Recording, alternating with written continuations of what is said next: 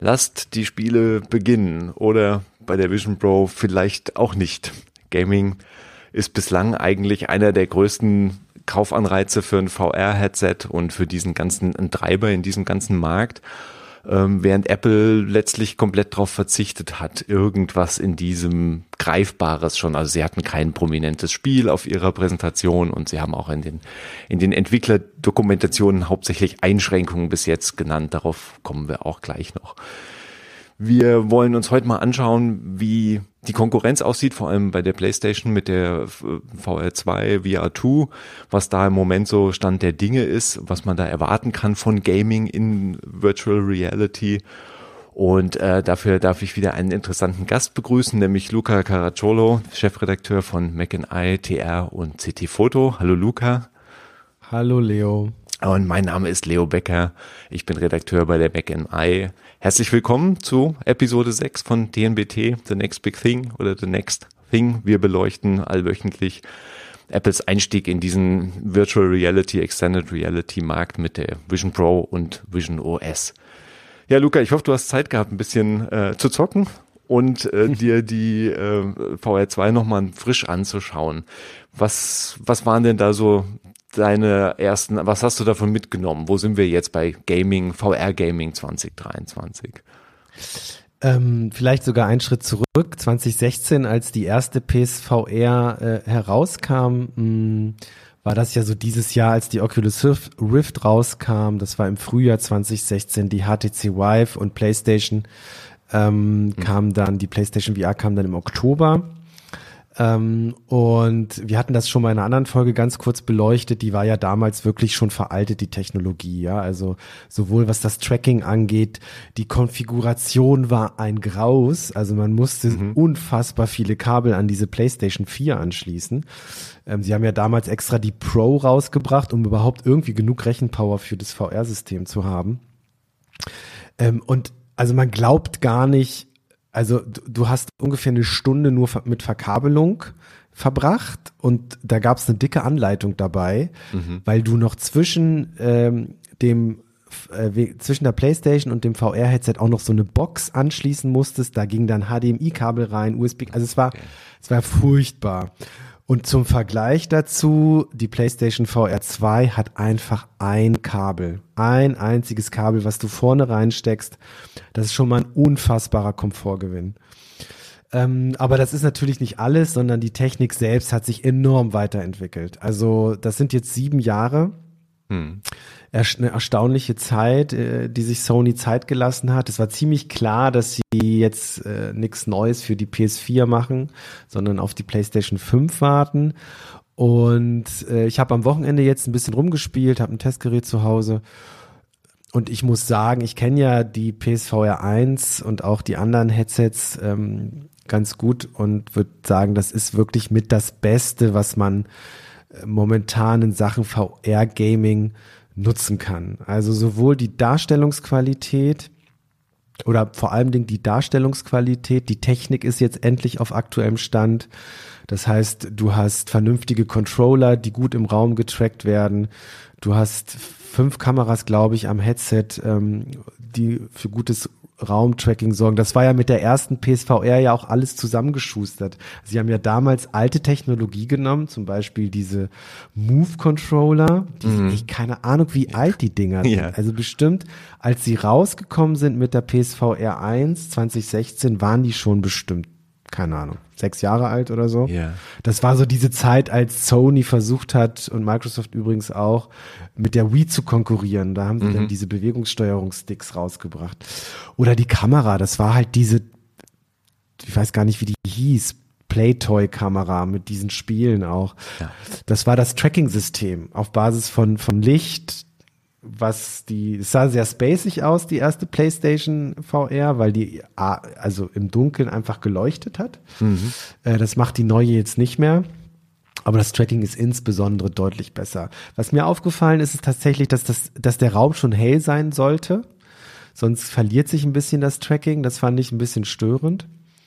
Aber die Darstellungsqualität ist halt super. Also du hast ja Pro, ähm, du hast ja OLED, ähm, ähm, Displays eingebaut. Ähm, das unterscheidet sich auch nochmal ordentlich von LCD-Displays. Die Qualität ist besser.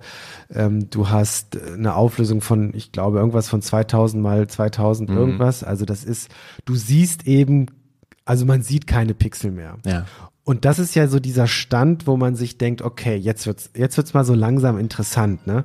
Ähm, weil, ähm, weil das war ja immer einer der Kritikpunkte, dass eben die Pixel zu sehen sind und dass das ein bisschen den Eindruck trübt. Mhm. Aber es ist halt immer noch ein dickes Headset, was man aufsetzt muss man wirklich sagen. Also ich finde, da hat sich nicht groß was verändert, verändert meiner Meinung nach. Ähm, sie haben eigentlich das ähnliche Befestigungssystem verwendet wie bei der PlayStation VR 1, was schon ziemlich gut ist. Also du, du schnallst dir das nicht so um, im Sinne so wie bei der Vision Pro, ähm, sondern du hast einen Ring, den du auf den Kopf setzt und den Bildschirm, also das, was du vor deinen Augen hast, das kannst du nochmal variabel verstellen. Das hängt so quasi vor deinem Kopf. Und ähm, so eine Oculus Rift beispielsweise, die ist so richtig auf deinem Kopf platziert. Zumindest die erste, die ich äh, intensiv genutzt habe. Und bei der Apple Vision Pro ist es, glaube ich, ähnlich. Ne? Es ist eher wie so ein Gürtel und ja. du, du hast äh, dieses Ding fest drauf, genau. Ja, ich meine, die, die, die VR hat natürlich den Bonus, dass sie ja die ganze Rechenpower auslagern kann oder da wird ja an, an Chips und Elektronik in dem Headset selbst noch nur noch relativ üb wenig übrig sein, was halt äh, halt nur noch die Display-Treiber angeht oder irgendwie die Display und, und Sensoren natürlich, um, um die Lage im Raum noch äh, mitzubekommen. Aber das ist natürlich, äh, natürlich ein Vorteil, den diese Form, ähm, die dieser Formfaktor hat, die, die wir natürlich bei Apple nicht haben. Was beim, was beim Display interessant ist, ist ja, dass ja letztlich zumindest nach allem, was wir jetzt Gerüchte küchemäßig äh, aus äh, herausgehört haben, ist ja, dass Sony auch aller Wahrscheinlichkeit nach große Elemente des Vision Pro äh, Displays, der, der ja nochmal höher aufgelösten Vision Pro ähm, dieser beiden Displays äh, liefert für Apple oder welche Teile der Technik ist ja dann immer, immer, wird immer wild diskutiert, aber auf jeden Fall dürfte Sony einer der Hauptzulieferer sein. Und wir haben ja auch schon gehört, dass die Stückzahlen dieser Displays in der höheren Auflösung, also in der noch höheren Auflösung als in der VR2 ähm, so geringe Stückzahlen wahrscheinlich nur rausfallen werden, dass auch im nächsten Jahr Apple halt eine sehr begrenzte Menge an Hardware produzieren kann. Also wir kommen ja da auch schnell in den Bereich, dass es überhaupt schwierig wird, diese Geräte zu bauen. Egal wie groß vielleicht die Nachfrage oder klein die Nachfrage ist. Bei Sony gab es ja jetzt auch eben gerade über das VR2-Headset gab es ja sehr starke Spekulationen direkt nach dem Verkaufsstart, dass das sehr langsam vorangeht. Also das also zumindest kein Rieseninteresse, Leute da wie verrückt draufspringen. Und das ist ja, hast du da irgendwie eine Idee, warum das, also ich meine, wenn ich zumindest, wenn ich jemand wäre, der halt eine Playstation sowieso im Wohnzimmer stehen hat, denke ich, mein Kaufanreiz dafür, für dieses Headset wäre ziemlich groß. Aber es scheint, ich meine, Playstation ist ja wirklich eine viel verkaufte Konsole. Scheint relativ klein zu sein. Also Sony tut alles, äh, um dieses Headset nicht zu verkaufen, habe ich das Gefühl, muss man mhm. ehrlich sagen. Ähm, okay. Denn am Ende wissen wir ja als Technikjournalisten, vor allen Dingen auch so im Gaming-Bereich, mm, aber es gilt auch ja für andere Plattformen, äh, die Inhalte zählen am Ende. Du kannst ja so noch die, die, die perfekteste Hardware haben, wenn du keine guten Inhalte darauf hast, dann nützt das ja alles nichts. Ne? Und äh, es gab mal einen Spruch von einem, ähm, ach, ich krieg das jetzt nicht mal ganz zusammen, aber ähm, ehemaliger Microsoft-Manager meinte, ja, er würde am liebsten die, die Konsole, er würde eigentlich gar keine Hardware mehr bauen, weil die mhm. Hardware ist das, was eigentlich nervt. Deswegen hoffen wir, ja, ja, weil was teuer ist in der Entwicklung und dann in der Produktion, deswegen hofft ja die Gaming-Branche, vor allem die Hardware-Steller und die Plattformbetreiber, dass sie irgendwann tatsächlich auf Cloud-Gaming gehen können, mhm. weil das wäre eine, äh, weil am Ende geht's um die Inhalte, um die Spiele. Und Sony hat schon auch bei der PlayStation VR 1, die sie zwar kontinuierlich mit Games gefüttert haben, aber man hat niemals den Eindruck, dass das jetzt ein Fokus ist. Und bei der PlayStation VR 2 muss ich ehrlich sagen, äh, warum bringt ihr jetzt dieses Headset raus? Ich habe ich hab eine Idee, die kann ich kann meine These gleich mal vorstellen. Ja. Eigentlich machen sie es recht geschickt, aber ähm, es gibt halt kaum überzeugende Argumente, sich jetzt eine PlayStation VR 2 zu kaufen. Also eigentlich gibt's gar keine, muss ich ehrlich gestehen, weil ähm, das Headset ist teuer, es kostet, ich glaube, 600 Euro. Mhm. Und es gibt kaum Spiele. Es gibt kaum ja. Spiele. Also ähm, es gibt dieses Horizon Call of the Mountain, das ist ja eine sehr bekannte PlayStation-Marke mittlerweile und das ist auch so der Vorzeigetitel. Und eigentlich war es das schon, ja. weil vieles wurde jetzt portiert. Ähm, also PlayStation VR 1 Spiele sind nicht kompatibel zu PlayStation VR 2. Das heißt, es gibt aber jetzt einige Titel, wo die Entwickler ähm, diesen Portierungsaufwand betrieben haben. Also so ein Res HD oder ein Thumper ich habe mir Res HD runtergeladen, musste dann noch eine Kleinigkeit für das Upgrade bezahlen. Ja, es sieht jetzt ein bisschen knackiger aus, aber ich habe nach fünf Minuten ausgemacht, weil ich gesagt habe, hey, das habe ich doch sowieso schon gespielt. So. Mm. Es gibt noch Gran Turismo, also das, das Rennspiel auf mm. der mhm. Playstation und Resident Evil 8, da gibt's auch einen VR-Modus, aber ich habe Resident Evil 7 auf der Playstation VR 1 gespielt. Ja, und bei Autorennen wird mir schlecht. So, ich habe gehört, Gran Turismo ist sehr beeindruckend. Aber ich kann lustigerweise, wird mir fast nie schlecht, aber bei Autorennen können wir gleich noch zu sprechen. Ja. Also die beiden habe ich noch nicht ausprobiert. Und der Rest ist viele, viele Portierungen von der MetaQuest 2. Die MetaQuest 2 hat einen Mobile-Prozessor drin, also da wurde nicht so viel getan, ja. äh, um das Ding jetzt auf der PlayStation 5 irgendwie super toll aussehen zu lassen.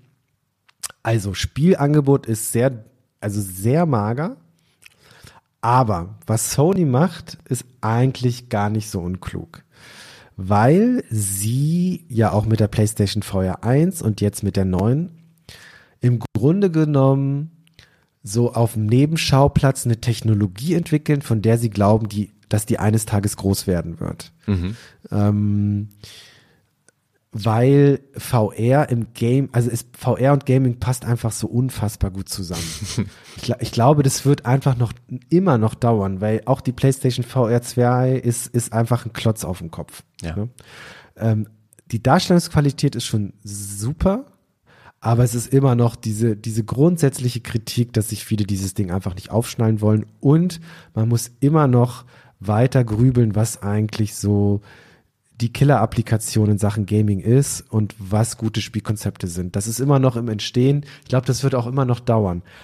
Aber wenn irgendwann der Zeitpunkt da sein wird, wenn irgendein verrücktes Spiel kommt oder was auch immer passiert, solche Märkte sind ja auch oftmals dynamisch. Sie schlafen fünf Jahre und dann passieren plötzlich Dinge. Hm. Man sieht das ganz gut äh, im Bereich KI, ja, ähm, was da gerade passiert. Ähm, also wie dynamisch ein Markt sein kann. Mhm. Und für diesen Fall ist Sony halt gerüstet, weil sie dann ein Ökosystem haben, sie haben technisches Know-how, sie haben eigentlich alles da, um sofort von Tag eins an dann auch wirklich äh, dabei sein zu können. So. Und das finde ich eigentlich ganz interessant, ja, also diese Strategie. So ein bisschen auf Sparflamme, aber sich einfach zu rüsten für den Zeitpunkt, dass es irgendwann groß wird. Ja, man kann ja sagen, dass Apple eigentlich eine ähnliche Strategie fährt. Genau, ich meine, ja, sie ja. haben natürlich jetzt ihre, ihren bestehenden Basis an, an iOS-Apps, die sie dann auf die Vision Pro bringen können und wollen und natürlich auch hoffen, dass die ganzen Entwickler mitziehen oder das meiste läuft ja dann erstmal eins zu eins auch auf der Vision Pro, so dass da gar nicht so viel gemacht werden muss, im Idealfall zumindest. Also wir werden natürlich sehen, wie da der Entwicklungsaufwand im Einzelnen ist. Aber sie rüsten sich ja da auch eigentlich für eine noch nicht so richtig greifbare Zukunft. Aber ähm, offensichtlich ist schon man sich einig, dass auf jeden Fall dieses räumliche, das räumliche Computing, so wie es jetzt als Apples gewählter Begriff ist und der schließt ja auch, ähm, auch VR-Gaming halt mit ein, dass das halt früher oder später auf jeden Fall was sein könnte. Ich, ich bin persönlich ein bisschen erstaunt, dass wir jetzt, ich meine, dass wir jetzt, naja, zehn Jahre ist vielleicht noch ein bisschen zu viel angesetzt, aber doch nach vielen, vielen Jahren immer noch kaum, äh, was gerade was äh, VR-Spiele angeht, immer noch kaum äh, irgend so ein ein Konzept gesehen haben, wo man wirklich sagt, okay, also ich meine, jetzt Beat Saber ist jetzt vielleicht irgendwie so ein Beispiel, wo du sagst, okay, das ist halt irgendwie optimal, aber es ist ja, ist vielleicht ein bisschen einfach gesagt, aber es ist natürlich auch ein einfach, also manchmal sind die simplen Konzepte ja die guten Konzepte. Es gab ja auch fürs iPhone immer so Spiele, wo du irgendwie Melonen zerschnitten hast mit dem Finger. Am Anfang wurden halt die neuen Eingabemöglichkeiten ausprobiert und dann kam was und das war halt eine nette, nette Spielerei, aber es hat sich dann auch wieder verloren. Und aber wo wir da diese nächst, dieser nächste Schritt fehlt halt einfach und und dann natürlich auch irgendwie so ein Massenappeal dahinter zu setzen, wo Leute wirklich halt sich unter Umständen für ein Spiel auch ein Headset kaufen würden. Und das gibt's ja dann im Moment auch nicht so, wie ich aus deiner Antwort schon rauslesen kann. Nee, also ich glaube, ähm, vielleicht noch mal ganz kurz zur Hardware, damit wir das zumindest einmal noch drin haben. Also ähm, Sony macht hardware-technisch fast alles richtig, meiner Meinung nach. Ne? Das Mhm. Ding ist wirklich, ähm, da gibt's wenig auszusetzen. Ähm, sie, sie, alles an äh, moderner VR-Technologie ist drin. Eye-Tracking, die haben sogar einen kleinen Motor verbaut vorne im Headset, was zusätzlich nochmal Mhm. für, für Immersion sorgen kann. Ähm, der einzige Kritikpunkt, den ich habe, ist tatsächlich, dass die, das sind Fresnel-Linsen sind da drin. Und das bedeutet, dass man manchmal so diese so spezielle Effekte hat, dass ähm, also der Sweet Spot, wie du wirklich scharf siehst, ist sehr gering. Also das sind so ähm, die Hardware-Sachen, aber grundsätzlich sind sie auf der Hardware echt sehr äh, auf dem richtigen Weg. Und jetzt braucht es tatsächlich äh, die Software. Und für mich wäre ein, ein ziemlich genialer Zug, vielleicht kriegt Sony hin, wenn sie Half-Life Alyx auf die PlayStation 5 kriegen würden.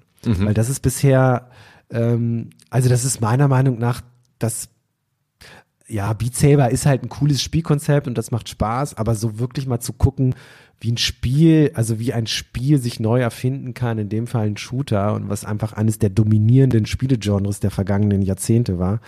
Ähm, und Half-Life Alyx ist einfach mit Abstand, mit großem Abstand das beste Vorzeigespiel, was das angeht. Und, ähm, und da steckt halt Valve hinter und die haben einfach ja damals Half-Life herausgebracht und man hat ewig äh, auf den dritten Teil gewartet und dann haben die halt gesagt, so wir machen nur ein Half-Life, wenn wir das wirklich spieletechnisch nach vorne bringen und sagen, wir machen wirklich was Neues. Und dann haben sie halt Ha- Half-Life Alyx gebracht äh, für die ähm, HTC, nach Quatsch, nee, für das eigene Headset. Ich weiß gerade nicht, wie das Valve Index genau.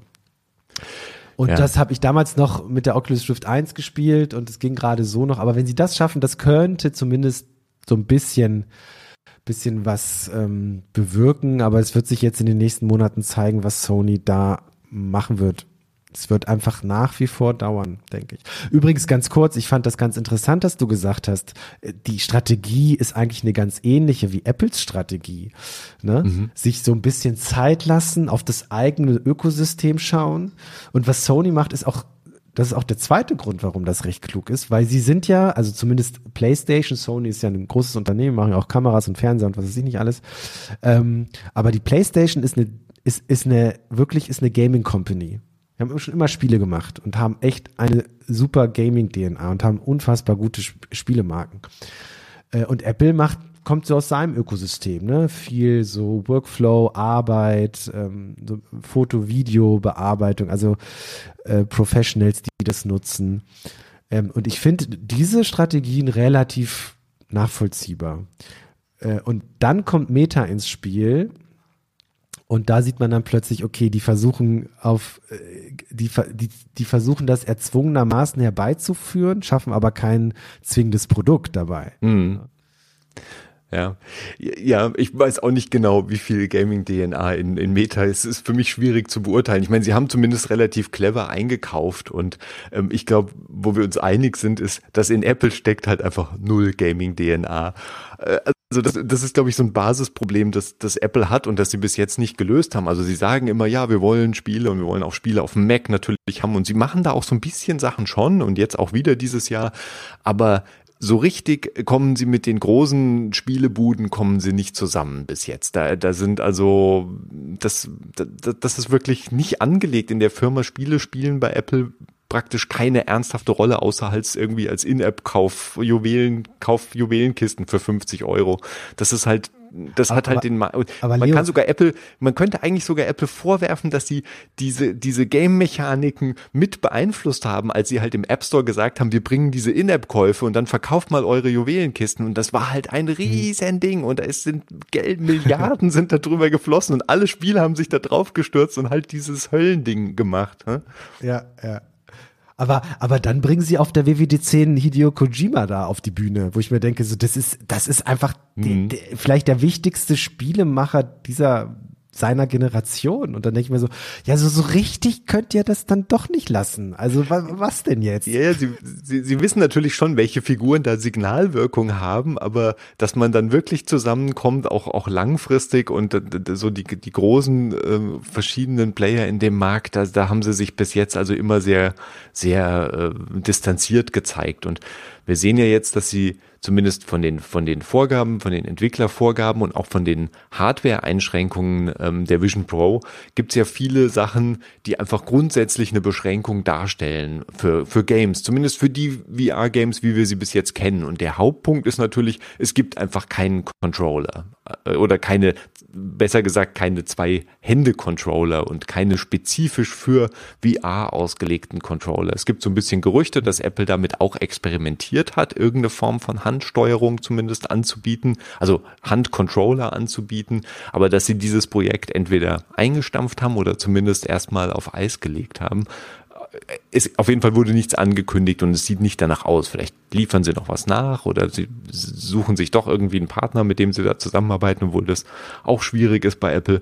Also die, das Fehlen von einem Controller ist natürlich schon eine, sehr derbe Limitierung, was jetzt so richtig die klassischen Virtual Reality Games angeht. Ich weiß nicht, wie sie da rauskommen aus diesem, aus diesem Punkt, wenn sie irgendwie Spiele auf ihrer Plattform haben wollen.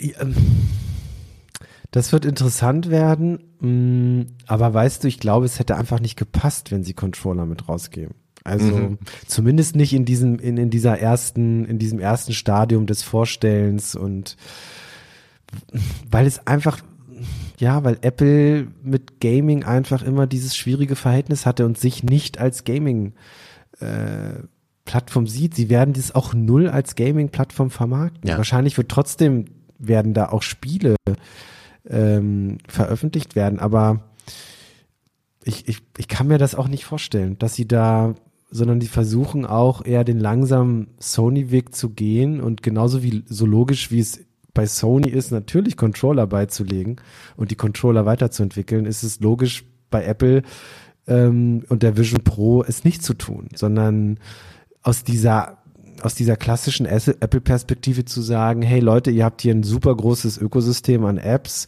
ihr könnt damit arbeiten, ihr könnt damit FaceTime, ihr könnt damit dreidimensionale Dinge im Raum euch anschauen. Also zum Beispiel so eine Meditations-App, wo dann, mhm. der, das war ja auch in dem in den ja. Werbevideos der WWDC, wo du dann in der Mitte einfach so ein ge dreidimensionales Gebilde hast.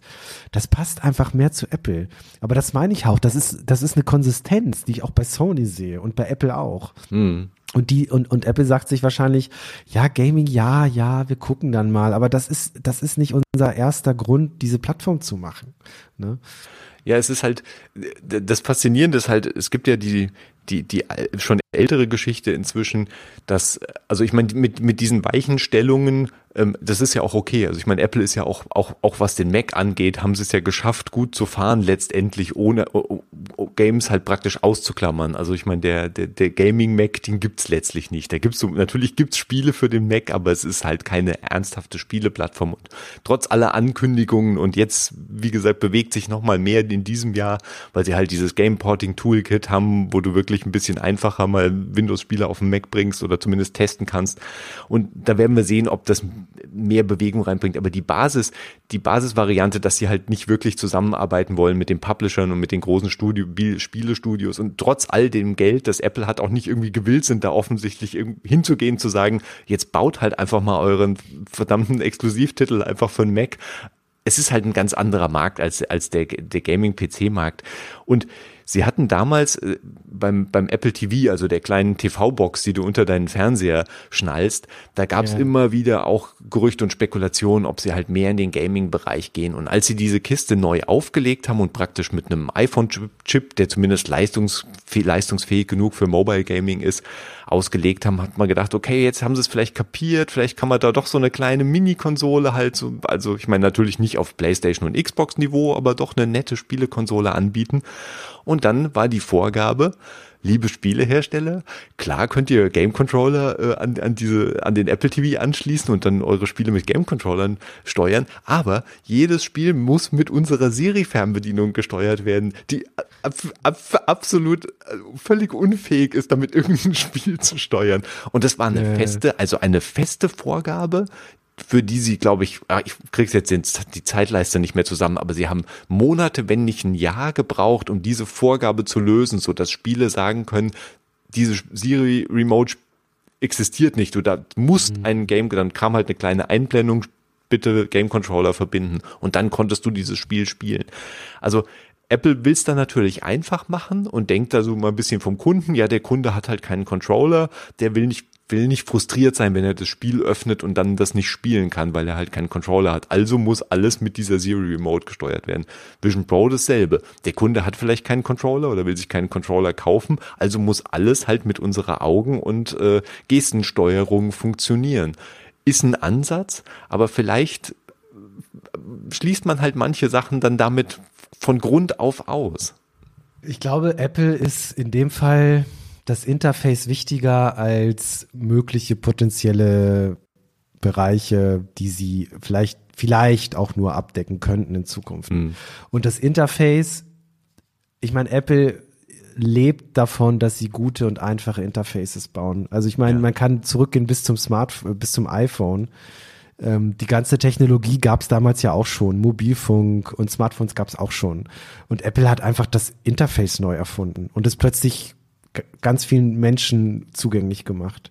Und, und, und jetzt schauen sie wahrscheinlich auch eher, was ist für ein Spatial Computing wirklich äh, auf so einer Metaebene gedacht, vom Desktop zum Mobile zum Spatial Computing. Was ist da elementar wichtig in Sachen Interface? Sind es Controller? Nein, sind nicht Controller, sondern es sind, es ist die räumliche Darstellung von Inhalten und die Steuerung über die Stimme, ähm, die Augen und die, die Hände. Hm. So, das ist, das ist so naheliegend. Und das ist, glaube ich, aus Apples Sicht ähm, eine sehr niedrige Hürde und das perfekte Interface für dieses Spatial Computing, so wie sie es verstehen. Und da würden Controller nur stören. Mal ganz ehrlich, ein Controller, ein Spielecontroller ja. ist total kompliziert. Ja. Also es gibt, äh, äh, gibt doch mal einen Spielcontroller einen Menschen in die Hand, der nicht Gamer ist oder ja. Gamerin. Der versteht es nicht. Das sind 80, na 80 nicht, übertreibe, aber ja, ja. Äh, 10 Knöpfe. Du musst zehn Knöpfe bedienen. Für einen, für so einen Core-Titel musst du zehn Knöpfe bedienen. Du hast zwei Analogsticks, ein Digitalkreuz. Ist doch voll kompliziert. Ja. Würde doch Apple niemals sagen. Also ich, ich verstehe das schon. Natürlich verbauen sie sich das Gaming, so die Gaming-Perspektive ja. im ersten Schritt. Aber ich glaube, das, das ist für, für Apple zu verschmerzen. Ja, die, also ich meine, wenn sie wirklich, die, die Vorstellung, sie hätten mit der Vision Pro zusammen auch eigene Vision Controller angeboten. Ähm, ich meine, Apple hat alles vermieden, um die Vision Pro als ein VR-Headset zu zeigen. Also das soll kein VR-Headset sein, obwohl es eins ist, aber es es soll es halt nicht sein. Du sollst nach draußen sehen. Es sollen deine Augen gesehen werden und du sollst eben auch nicht mit den Controllern dastehen und das steuern, sondern du bedienst es praktisch natürlich oder so wie Malte ja auch erzählt hat, der, der, der eben die Demo hatte und es auf hatte, dass das halt, gerade wenn man natürlich ähm, iPhone und iOS gewohnt ist, dass man halt einfach mit den Augen, man schaut halt dahin, wo man hinschaut, um etwas zu mhm. öffnen und dann äh, schnippt man praktisch mit dem Finger oder zwickt mit dem Finger und führt halt diese, führt dieses Bedienelement aus. Also das ist wahrscheinlich ist es in dem Fall ähm, ist es in dem Fall der richtige der richtige Ansatz. Aber ja, ich, ich bin gespannt, ob sie da, ob sie später das halt nochmal überdenken oder ob sie VR-Gaming im Laufe der Zeit und die Nachfrage dafür da ist in der Form, dass halt dass halt doch Leute sagen, wir, wir würden eigentlich gerne auf der Vision Pro auch spielen und dass wir da auch sehen, dass Apple dem, dem zumindest entgegenkommt. Und das, das ist natürlich auch faszinierend zu sehen, dass wenn halt schon Sony es nicht hinbekommt, als ja eben Gaming, also zumindest PlayStation, im PlayStation-Bereich als Gaming-Bude nicht hinbekommt, richtig viele Titel zum Start für ihre VR2 hinzubekommen. Also viele Partnerschaften von anderen Großen, die auch sagen, ja, das lohnt sich für uns als Markt, diesen Aufwand zu fahren und unsere ganzen Sachen darauf hin zu entwickeln.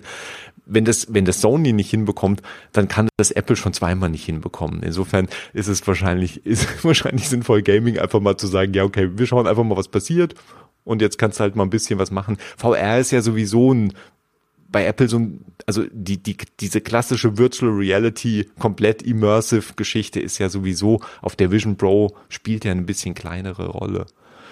Wo wir auch nochmal auf diese Motion Sickness Geschichte kommen. Du hast es ja eben schon angesprochen, ähm, bei, dass es, dass es dich bei Autorennspielen äh, besonders gerne erwischt. Und das ist ja ein Punkt, das ist ja nicht nur eine, eine Frage der Technik. Also Latenz spielt da natürlich eine Rolle und je geringer die Latenz ist, desto besser wird es wahrscheinlich für umso mehr Leute sein und desto geringer ist die Chance, da Übelkeit auszulösen. Aber das ist ja mehr als, also selbst bei einer, bei praktisch nicht spürbarem, nicht wahrnehmbaren Latenz hast du ja immer noch das Problem, dass sich halt Elemente plötzlich eben in diesem Raum vor dir unerwartet bewegen.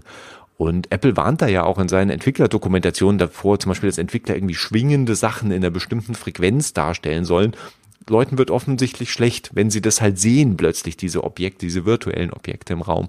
Mhm. Und äh, ich meine, wir werden diese Geschichten auch haben von natürlich den ersten Käufern von der Vision Pro, die sagen, ja, mir ist halt kotzübel schlecht geworden. Also Leute reagieren ja sehr unterschiedlich auch darauf. Mhm. Also ich bin neugierig, da, das heißt, die Latenz ist, ist ja nur ein, ein Element in diesem Übelkeitsfaktor und ich bin neugierig darauf, was die Geschichten da drumherum werden und wie, weil das ja wirklich immer noch eins der Hauptprobleme der ganzen Geschichte ist. Ja, ja, ja, auf jeden Fall. Und ähm, ich glaube auch, und das verstehe ich noch nicht so, ich, ich glaube, bei Apple spielt es vielleicht erstmal noch nicht so eine große Rolle, weil sie eben nicht virtuelle Welten schaffen, die äh, den Spieler oder die Spielenden in, in Situationen bringen, wo sie sich bewegen. Das ist ja das Hauptproblem, Bewegung mhm. in VR, weil in der Regel sitzt du oder stehst, aber du gehst ja nicht. Du hast ja gar nicht diesen Platz. Ne? Du kannst ja, ja nicht äh, durch eine Spielwelt laufen, so als und dann durch die Wohnung. Es funktioniert ja vorne und hinten nicht. Das heißt, du hast immer eine Divergenz zwischen dem, was du siehst und dem, was du wirklich tust in der realen Welt. Und das führt oder das kann eben zu Motion Sickness führen. Es, es gibt sogar Menschen, denen wird schlecht, wenn sie 3D-Spiele spielen auf mhm. flachen Bildschirm. Ja. Das gibt's ja auch. Äh, ein Freund von mir, dem ist immer schlecht geworden bei einer ganz bestimmten Spiele-Engine. Konnte er einfach nicht spielen. Ja, auf dem Bildschirm. Fasziniert, so. ja. Hm. Ja. Und ähm, bei VR ist das natürlich noch viel wichtiger und das ist es eben, was du gesagt hast. Egal wie wenig Latenz da ist, das ist ja ein physiologisches Problem. Ja, also der Körper denkt, das, es kommt ja aus daher, dass der Körper denkt, ähm, oh, ich sehe was, was nicht stimmen kann, weil ich das spüre über bestimmte Sinne, Gleichgewichtssinn und so weiter. Wenn das nicht stimmen kann, was ich sehe, dann ist, bin ich wahrscheinlich vergiftet also muss ja irgendwas in meinem Körper sein, mhm. was mir diese Halluzinationen gibt. Und dann versucht der Körper das loszuwerden. Ja. Und dann kommt dieser Brechreiz. Ja. Das ist ja ganz, ganz grob. Ich bin kein Mediziner, ja, ne? aber ganz grob ist das ja die Erklärung. Ähm, und das kriegst du ja einfach nicht raus. Und es gibt halt Menschen, die sind weniger anfällig und Menschen, die sind sehr, sehr anfällig. Ne?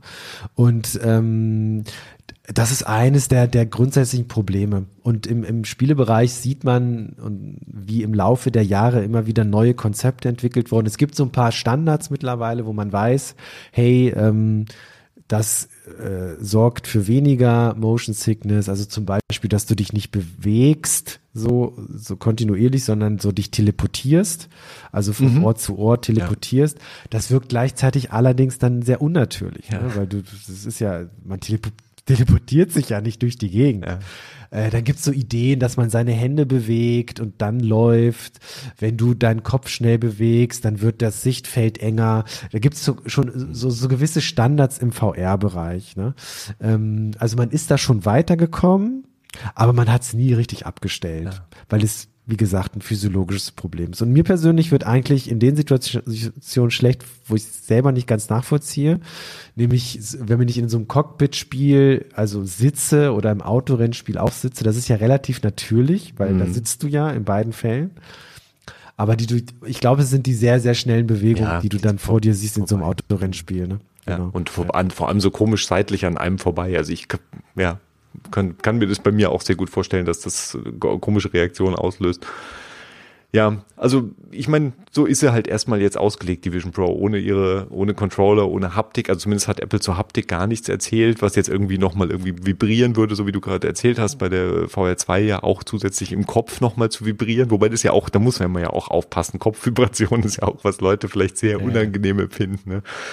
Ja, und natürlich das andere halt dieser Bewe also der eingeschränkte Bewegungsradius, das ist ja auch, das haben wir auch schon in der Folge, glaube ich, mit dem, die, die ich mit Malte aufgezeichnet habe, zu dem, zum, zum Headset Hands-on besprochen oder zum SDK, dass man halt sich nicht eben, man kann sich 1,5 Meter praktisch in jede Richtung bewegen und dann macht die Vision Pro sowieso, lässt sie die, die, die physische Welt wieder, blendet sie automatisch ein, um dich davor zu bewahren, halt irgendwo gegen Schrank zu rennen.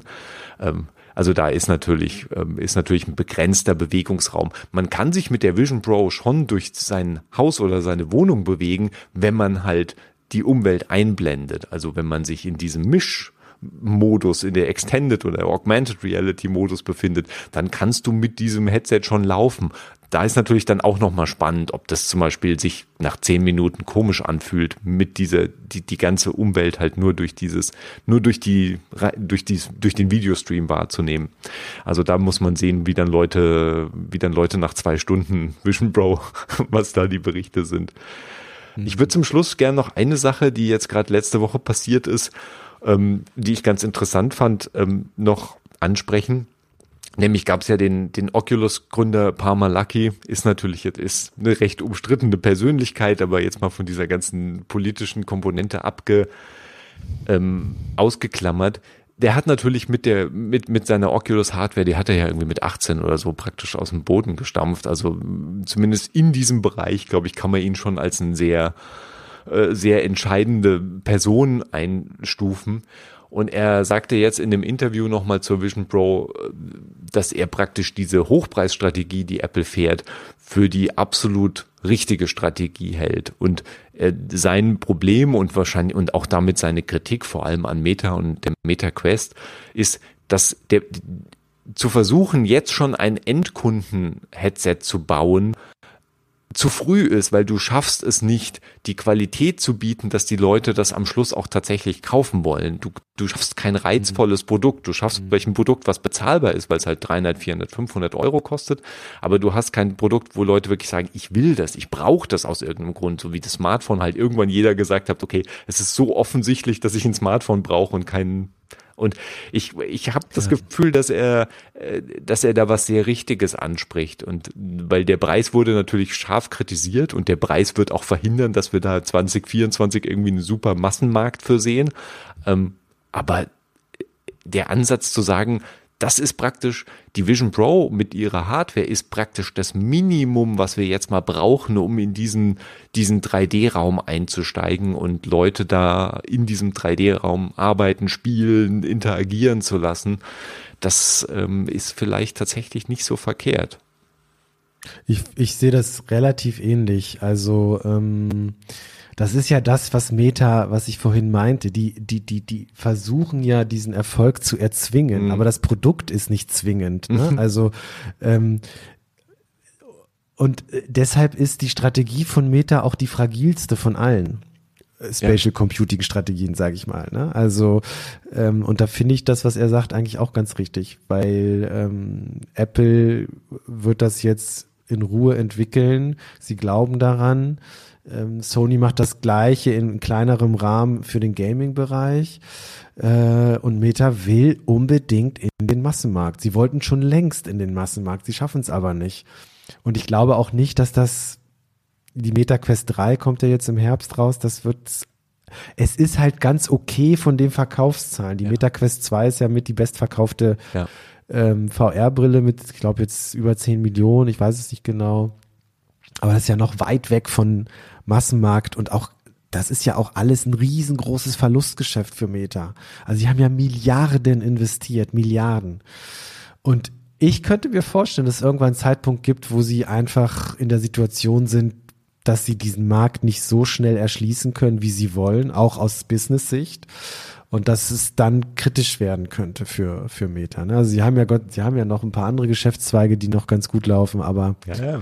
Ähm, insofern ist, ist das, was Apple macht und Sony, glaube ich, die gesündere Strategie. Bei Apple fällt es mir schwer, von gesunder Strategie zu reden, weil die einfach so fast unfassbar viel Geld haben, dass sie eigentlich auch mal einen Fehler machen können. Ja. Ne? Und das wäre halt nicht so schlimm. Ja, das ist natürlich richtig. Da, ja. es, könnten sie sicher abhaken, aber ich glaube, Apple macht sehr ungern Fehler. Und ich glaube, Apple ist durchaus auch in der Lage, halt nachzukorrigieren. Also ich glaube, dafür ist diese, diese Hardware-Idee und diese, diese 3D-Raum-Idee jetzt in diesen 3D-Raum zu gehen, ist ihnen, glaube ich, zu wichtig. Also dass wir, dass wir auch sehen, dass sie sehr äh, beharrlich, selbst wenn sich das Ding nicht verkaufen sollte, sehr beharrlich daran weiter stochern werden und schauen werden, in welche Richtung der Bereich geht oder dieser ja. Markt überhaupt geht. Ja, wir werden das äh, sehr spezifisch und detailliert weiterhin begleiten, allwöchentlich. Äh, wir freuen uns natürlich auch über eure Fragen, Feedback, Kritik, Anmerkungen, alles sehr gerne an podcast.mcandI.de. Damit danke an dich, Luca, danke an die Zuhörerinnen und Zuhörer und äh, bis nächste Woche. Bis dann. Tschüss. Ciao. Ciao.